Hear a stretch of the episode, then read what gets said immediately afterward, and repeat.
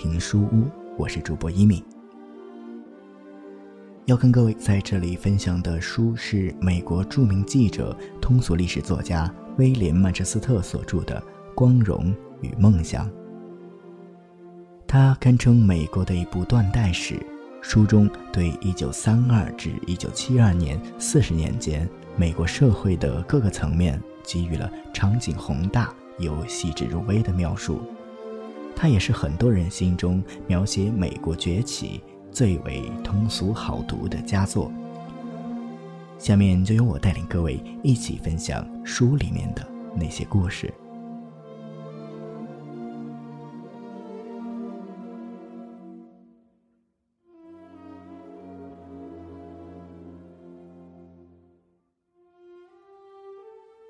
那年头。富裕的美国人认为，把吃剩的施舍给没饭吃的同胞，就算是大发善心了。纽约吉斯科山的麋鹿会和普林斯顿大学的聚餐会吩咐仆人，要把残羹剩饭送到穷人手里。布鲁克林之音报建议设立一个总站。请慈善的市民把吃剩的残汤剩菜送到那里，让穷人分享。俄克拉荷马市有一个名叫约翰 ·B· 尼克勒斯的煤气公司经理，草拟了一个计划：呼吁饭馆、市民俱乐部和旅馆的厨师把残羹剩菜装进容量五加仑的干净铁桶，里面标明肉、豆子、马铃薯、面包等等。这些铁桶由救世军收集，分享失业者。与此同时，农民还送来了木柴，由失业者自己去劈。这位经理给陆军部长赫尔利写信说：“我们预料有些不值得照顾的人有时会来找点麻烦，但是我们必须不怕麻烦，因为只有这样，那些值得照顾的人。”才能得到照顾。赫尔利认为这个主意很好，力劝政府采纳，但是胡佛属下的紧急就业委员会认为这样做可能造成误会，便把方案否决了。尼克尔斯·布鲁克林之音报、普林斯顿大学聚餐会会员和麋鹿会会员们从来没有想到。更富戏剧性的解决办法已经近在眼前。富人脑满肠肥，大众饥肠辘辘，这个鲜明的对比已经有人在考虑，而且觉得未来事变的阴影已经隐约可见了。托马斯·沃尔夫时常站在纽约的公厕里，同那些处境悲惨的人们交谈。谈到他再也不忍听下去，便踏着阶梯往上走二十英尺，站在人行道上凝望。只见曼哈顿的摩天大楼在冬夜寒光中闪闪发亮。沃尔沃斯百货大楼就在不到五十码开外，再过去不远就是华尔街的几大银行，乌林塔间放射着银色的光辉，人间不平事。莫过于此了。这边是悲惨万状的地狱，那边一条马路之隔就是一座座灯火辉煌的高楼，伫立于凄凉的月色之中。这些高楼是权力的顶峰，全世界的大部分财富就深锁在这楼底坚固的地下库房里。逆境以来，美国人向来。是要找替罪羊的。一九三二年初，沃尔夫等人就集中火力对下曼哈顿区的那些财阀攻击开了。这些替罪羊是又肥又好摆布的。回想二十年代，美国的金融家和工业家曾经是全国有口皆碑的英雄。不过，哈佛大学教授威廉 ·Z· 里普利。早已向克里芝总统提出过警告。他说：“有这么一些东西在威胁着美国经济，耍手段玩把戏、甜言蜜语、胡吹瞎说、欺蒙哄骗。可是，克利芝是不相信这种高喊大难临头的预言家的。正如小阿瑟·施莱辛格后来所描述的那样，足足九年之久，政府。对待工商业家的态度，竟好比他们已经发现了什么点石金，能把资本主义那种很不稳定的局面，一变为永恒繁荣的局面似的。梅隆当年曾经名噪一时，大家说他是亚历山大·汉密尔顿以后最伟大的财政部长。美国商业月刊说，美国企业家是全国最有力量的人。可是，到了证券市场崩溃三年之后的今天，孩子们却唱起这样的歌来了。梅隆拉响汽笛，胡服敲响钟，华尔街发出信号，美国往地狱冲。不过，这首歌金融巨头们是听不进去的。他们依然鼠目寸光，盛气凌人，脱离实际。他们在《文摘》杂志里读到的文章，无非是盛赞大萧条带来的好处罢了。例如说，现在的人们做生意比以前客气了，在家里也往往比以前讲道理了，尤其是那些没头脑的女人家，她们过去不知好歹。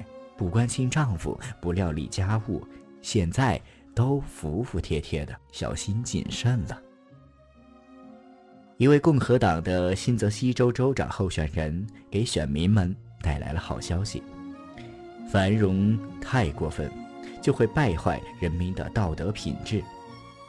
据报道，有人建议杜邦家族的某成员出钱举办星期天下午的广播节目，他拒绝了。因为他认为星期三下午三点钟，人人都在打马球，没工夫听。J.P. 摩根说：“如果消灭了有闲阶级，那就是消灭文明。”我所说的有闲阶级，是指雇得起一个佣人的家庭。这种家庭全国有两千五百万或者三千万个。人们告诉他。据人口调查，全国家庭佣人总数还不到两百万。他似乎感到吃惊。不过，人们觉得摩根不了解实情，本来就不足为奇。正如沃尔特·里普曼所写的，美国工业界和金融界的许多领袖人物，已经从我国历史最有影响、最有权威的高峰一落千丈了，落到了。最不堪的境地了。一九三二年这一年，美国百分之六十五的工业掌握在六百家公司的手里，仅占全国人口百分之一的人拥有全国财富的百分之五十九。芝加哥有个叫做塞缪尔·因萨尔的人。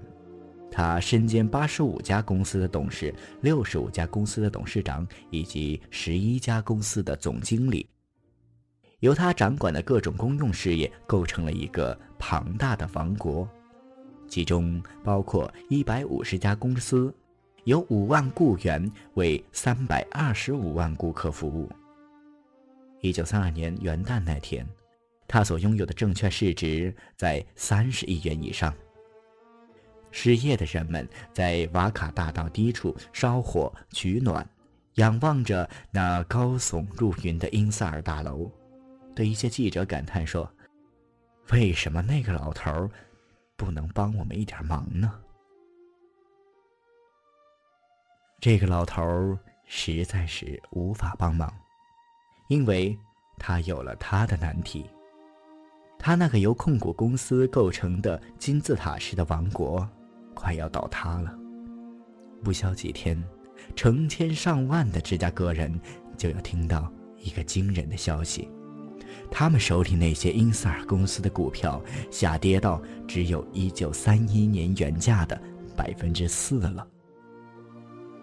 英萨尔由三十六名保镖护卫着，日夜奔走，力图挽回颓势。可是，这年四月，他那两个信托公司就宣布破产了。六月，他因欠下六百万元的债，逃到欧洲。库克县的大陪审团便对他提起公诉。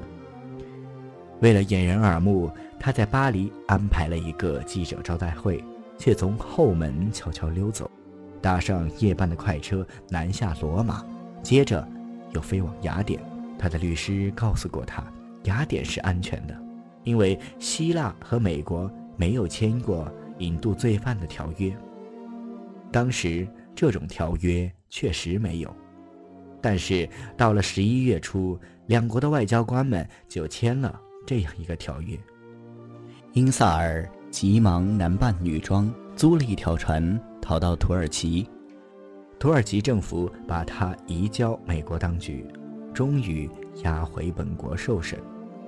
可是结果却被判无罪，因为当时还没有管制控股公司的法规。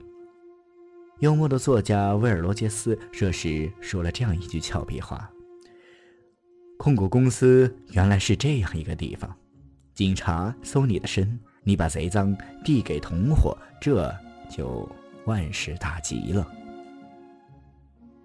罗杰斯还说：“这些家伙的所作所为还没有越出法律的范围，可是已经到了边界，跟吃官司只相差毫厘了。”为了寻找犯罪证据，民主党占多数的国会在华尔街到处调查，果然查出了一些不寻常的人物。银行家艾伯特·威金把本银行的股票抛空卖出，事后又撒谎骗人。因为生意不好，纽约花旗银行的查尔斯·米切尔撕毁了跟谷物交易银行合并的协定。他还硬要本银行的记账员们和出纳员们，按股票市场崩溃以前的价格，继续分期付款购买花旗银行的股票，同时既不保证，也不收利息，就把股东的二百四十万元钱借给本银行的高级职员做投机买卖。此外，米切尔还把证券卖给家人，事后。又买回来，这样来逃避联邦所得税。J.P. 摩根也用类似的办法钻空子。一九二九、一九三零、一九三一这三年，他一文所得税也没有交过。芝加哥论坛报老板罗伯特·麦考密克上校，一年只是象征性的上了一千五百元的所得税，却写了许许多多的长篇社论。督促读者老实纳税，分文不少。安德鲁·梅隆这时也以财政部长的资格追逼那些逃脱税款的人。可是他对自己却采取另一种标准。遵照梅隆的指示，国内收入署署长为他写了一份备忘录，列举了十二种逃避联邦税的办法。这条新闻使全国为之震惊。于是，指派了财政部一位税收专家去审查梅隆的个人所得税申报书。结果发现，梅隆竟然采用了这位署长的五条建议，其中包括虚报赠款若干宗，亏损若干项，得以偷税漏税。这些事情的揭露，使得德克萨斯州众议员赖特·帕特曼气愤极了，便在1932年1月25日要求众议员弹劾梅隆部长，罪状是品行恶劣、行为越轨。但是，对梅隆心怀敬意的仍然大有人在，在他们看来，公开发表这些骇人听闻的消息，无异于。犯上作乱，因萨尔使出的花招是合法的，逃税同样也是合法的。但是，尽管当时的税法漏洞百出，有些人还是不免越轨，陷入法网。瑞典火柴大王伊瓦尔·克洛伊格，曾经获得过法国荣誉军团大元勋章，是胡佛总统研究欧洲大萧条情况的顾问。大家都认为他诚实可靠，所以，一九二八年，波士顿的里和希金森投资公司以这位大王所发的证券为担保，发行了几百万元的债券。那时，经理们竟然听从他本人的意见，不去查一查他的账。一九三二年三月十二日，他买了一支大型手枪。在巴黎市内的豪华公寓里关起门来自杀了。人们在对他做了一番颂扬之后，才发现，这位大王原来是一个不折不扣的盗窃犯，多次欺诈取财，并曾伪造意大利政府的公债券。除其他罪行外，他还从对他深信不疑的投资者那里盗取了三亿元。新的惊人消息每周都有。约瑟夫·肯尼迪本人就是个商业巨头，可是他也说，人家本以为掌握美国各大公司的人品行端正、理想高尚，可是这种信念现在已经完全破灭了。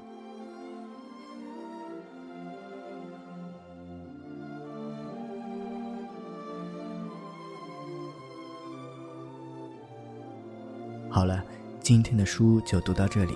我是主播一米，你也可以通过节目介绍中留下的新浪微博账号找到我。再次感谢你的收听，我们下期再见。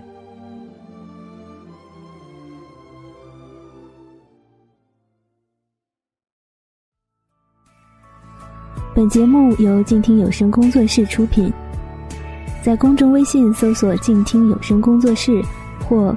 我爱静听有声的完整拼音，了解最新节目发布、歌单以及二零一五年的最新活动。安静聆听，让心宁静。静听有声，聆听内心的声音。